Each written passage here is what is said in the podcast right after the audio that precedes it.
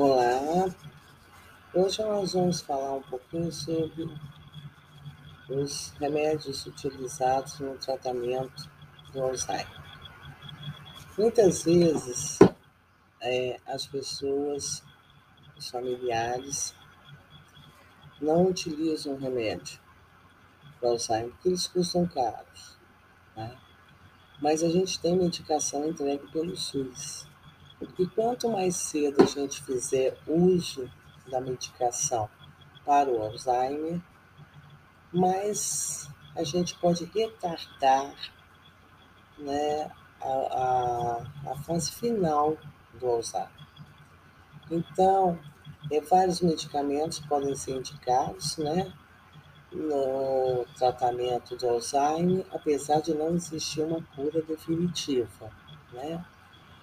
Alguns remédios podem ser em forma de comprimidos, é, ou solução oral, ou também adesivos, tá?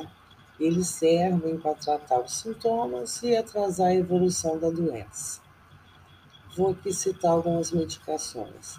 A donepezila é uma, um inibidor de colinesterase de forma que promove o aumento dos níveis de acetil colina circulante e é um neurotransmissor responsável por controlar a memória e o movimento de alguns músculos, tá? É indicado para o tratamento de casos leves, moderados e graves, tá?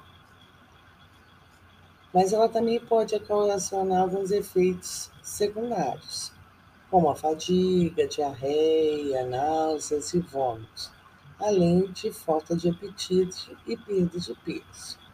E por isso, seu uso ele deve ser controlado pelo psiquiatra ou neurologista.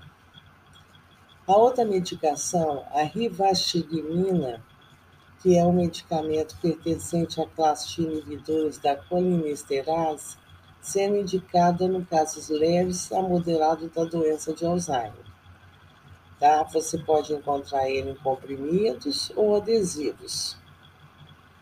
A ingestão de rivastigmina pode causar fraqueza muscular e sintomas digestivos, como náuseas, vômitos e diarreia, por exemplo.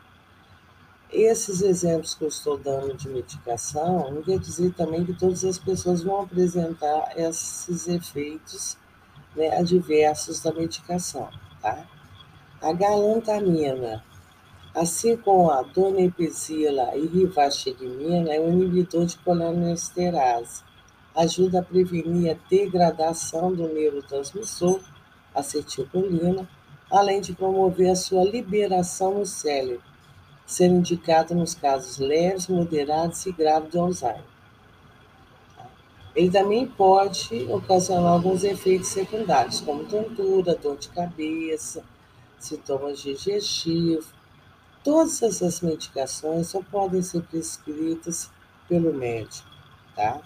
Psiquiatra ou neurologista. e você não consegue também comprar ela na farmácia sem a receita especial. A memantina é um medicamento que pertence ao grupo dos antagonistas competitivos do receptor de NMDA, ou seja, ajuda a bloquear esses receptores para evitar o acúmulo de ácido glutâmico, que é tóxico para os neurônios, provocando dano cerebral e levando aos sintomas de Alzheimer.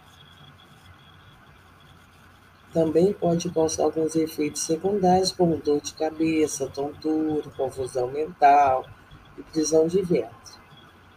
Os ansiolíticos, como a clorpromazina, alprazolam, ou zolpidem também são indicados na doença de Alzheimer para controlar os sintomas de agitação para melhorar o sono. Tá. Os antidepressivos também estão indicados para ajudar a estabilizar o estado de ânimo e as emoções, já que as pessoas podem ter alguns episódios em que pode ser necessário o uso de medicamentos como a sertralina, nortriptilina, mitazapina ou trazodona. Também só podem ser prescritos pelo médico. Os antipsicóticos, né? como olanzapina, quetiapina, risperidona, são indicados para a doença de Alzheimer para tratar os sintomas de alucinações, paranoia e agitação. No entanto, os efeitos secundários desses fármacos podem pôr em risco a vida da pessoa e, por isso, apenas devem ser indicados em casos graves pelo médico, tá?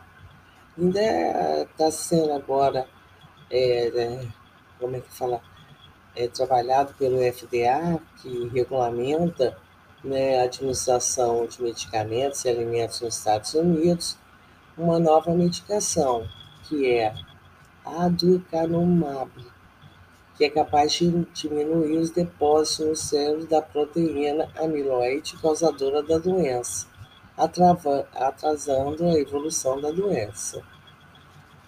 No entanto, ainda precisa existir aprovação tá, para o seu tratamento. Remédios caseiros e naturais. Os remédios naturais e caseiros para a doença de Alzheimer não devem substituir o tratamento indicado pelo médico, devendo seu uso ser limitado às instruções dadas pelo médico, de forma a não interferir no plano terapêutico. Então, a utilização de vitamina C, vitamina E, ômega 3, é, cereais integrais, sementes, peixes ou outros tipos de alimentos antioxidantes podem ser utilizados, mas eles não vão, não são indicados para o tratamento do Alzheimer. É, como erva cidreira, ginkgo biloba, né? Tem os efeitos positivos né, na transmissão em função dos receptores de acetilcolina. Né? Então, isso também pode ser comunicado ao médico para ver a aprovação dele para o seu uso. Então, é importante a gente entender que nós temos algumas medicações que vão fazer um tratamento, mas é um tratamento sintomático tentando controlar a evolução da doença, tá? Como falei anteriormente, a gente também tem algumas atividades que devem ser feitas pelo paciente de Alzheimer, como a fisioterapia, que vai fortalecer os músculos, evitar dor nos músculos, prevenir quedas e fraturas, né?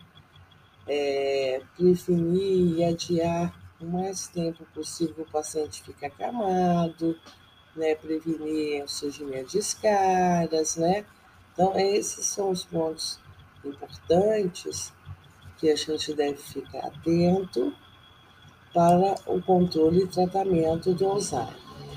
E uma coisa importante é que o SUS ele entrega as medicações para o tratamento do Alzheimer são as medicações que ele entrega. A rivastigmina, tá? que é comprimido, a rivastigmina, que é o adesivo transdérmico, a donepezila e a galantamina.